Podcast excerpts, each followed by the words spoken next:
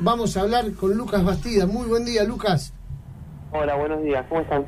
Estamos comunicados con Lucas Bastida, campeón sudamericano mediano, boxeador malplatense.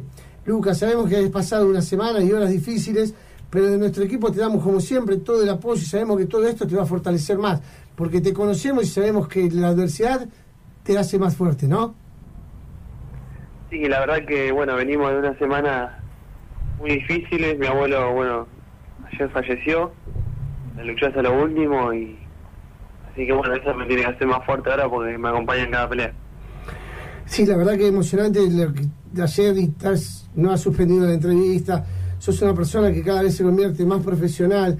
La verdad, Lucas, para los que no, para cambiar un poquito de tema y vamos a lo profesional, así te sacamos también de lo tuyo y te ponemos en el tema.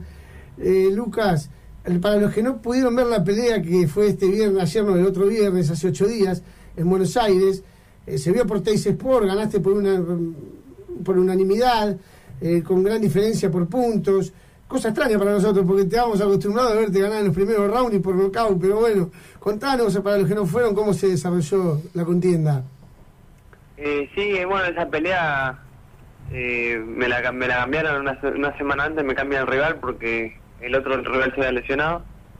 Y bueno, nosotros estábamos entrenando bien, pero bueno, justo surgió un problema de salud bueno, tuve hemorroides. Y bueno, igual igual eh, seguimos en pie en la pelea, a veces no me iba a bajar por eso. Pero llegando al día de la pelea cada vez, cada vez dolía más. Así que bueno, peleamos así. Mira qué bien. Sabíamos que, la, pelea la podíamos ganar tranquilo, sin, sin hacer tanto esfuerzo. Así que bueno, eh, aceptamos el compromiso. Y ahora nos estamos preparando para diciembre, que vamos a pelear por otro título. Eh, Lucas, José te saluda, buenos días. Hola José, buenos días. ¿Cómo fue tu preparación para esta pelea en, esta época de pandemia donde había un montón de restricciones y, por ahí cosas que no se podían hacer?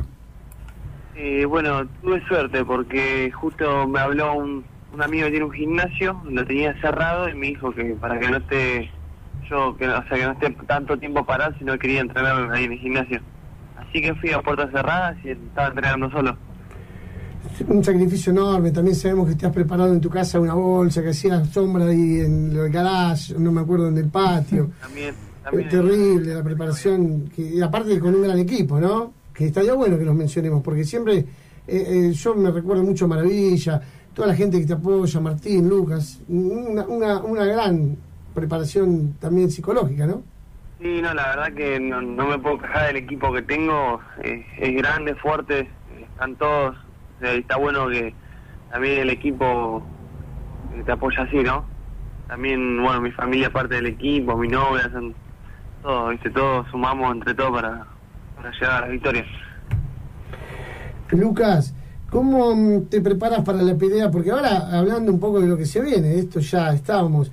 Eh, el 11 de diciembre, una gran pelea que vos tenías preparada para marzo, una pelea que a vos te sacaba el sueño porque sabíamos que era un gran desafío porque después de ahí me parece que se viene a ir a pelear al extranjero, ¿no? Si se gana. Sí, sí, la verdad que, bueno, esta pelea es muy importante, creo que va a ser la más importante de mi carrera. Lucas, perdóname, ¿esta pelea va a ser por el mediano también, Lucas, este, peso mediano? No, no, no, no, super welter. Super welter, tu categoría habitual, claro. Claro. Yo ahora que peleé en mediano de 70 kilos, o sea, 150 gramos más nada más para, para pelear en mediano. Claro. Pero te digo que, bueno, esta pelea es importante porque obviamente ya no esta pelea es como mi pasaje afuera. ¿Cómo se llama el contrincante, Lucas? Eh, Checho López. Checho López. ¿Y cómo sería el historial? ¿Cómo se viene preparando? ¿Y cómo, cómo es? Eh, ¿Es un rival duro? Ha peleado con rivales buenos, eh, tiene una linda trayectoria.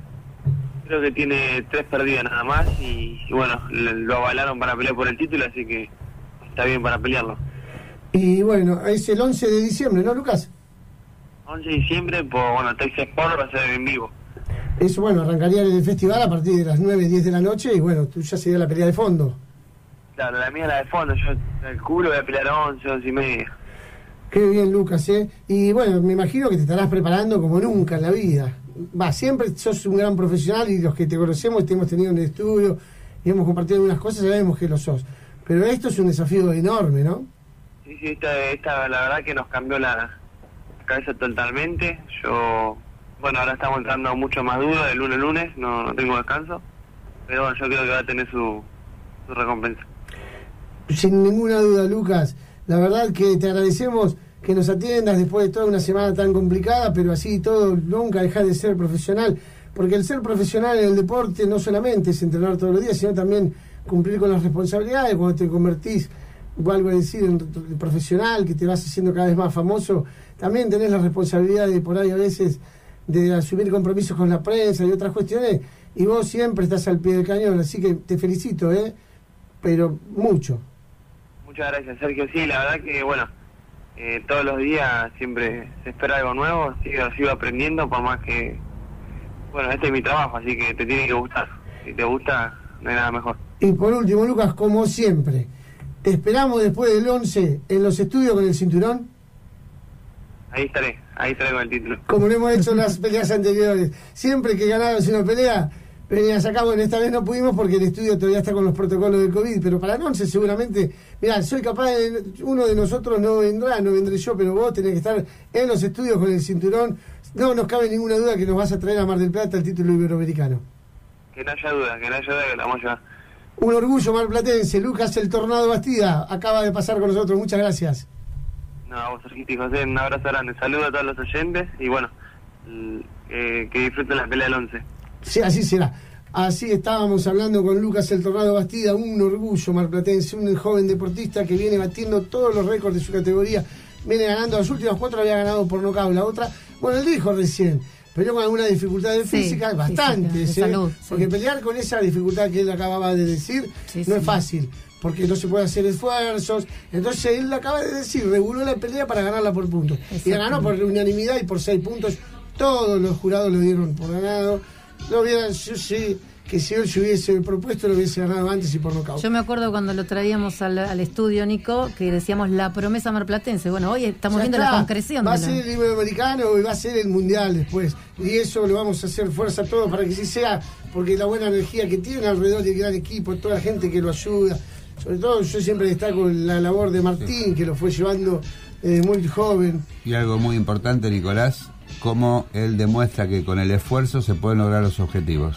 en contra de un discurso y una realidad que muchas veces marca lo contrario, ¿no?